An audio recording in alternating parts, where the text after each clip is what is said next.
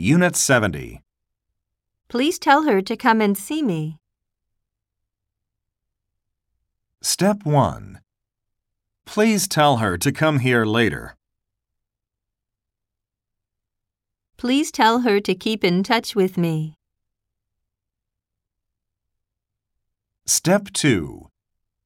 Please ask him to help me. Please ask him to hurry the estimate up. Step 3. Please tell them not to touch the papers on the desk. Please advise him not to lend people money easily.